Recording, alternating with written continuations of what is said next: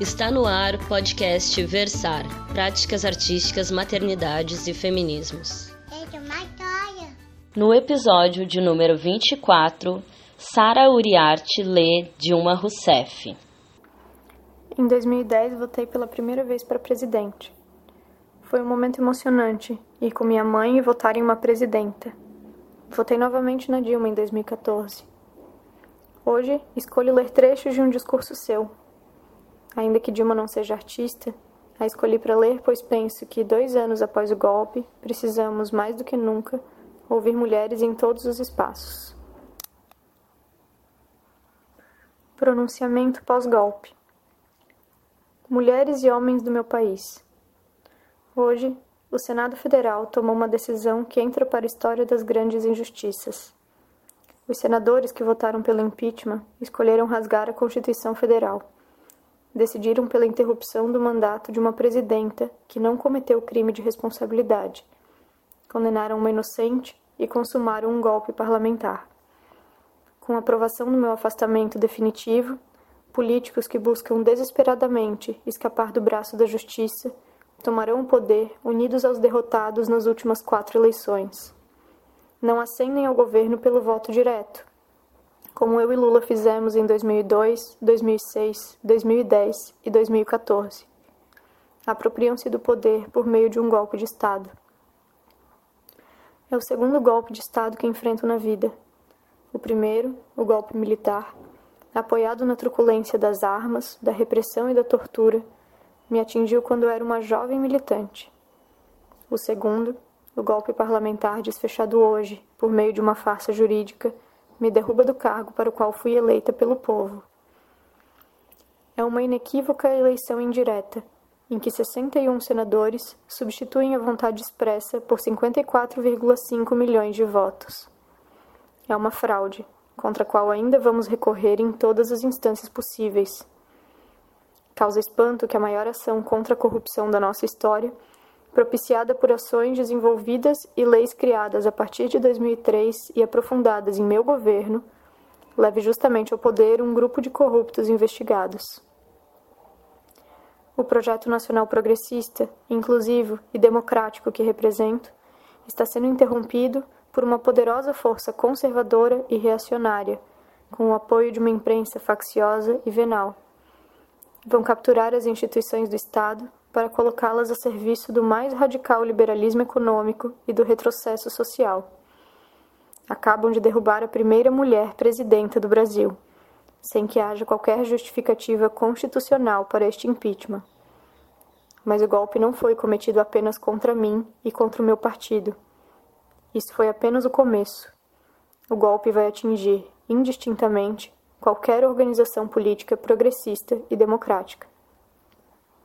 O golpe é contra os movimentos sociais e sindicais e contra os que lutam por direitos em todas as suas acepções: direito ao trabalho e à proteção de leis trabalhistas, direito a uma aposentadoria justa, direito à moradia e à terra, direito à educação, à saúde e à cultura, direito aos jovens de protagonizarem sua história, direitos dos negros, dos indígenas, da população LGBT, das mulheres, direito de se manifestar sem ser reprimido.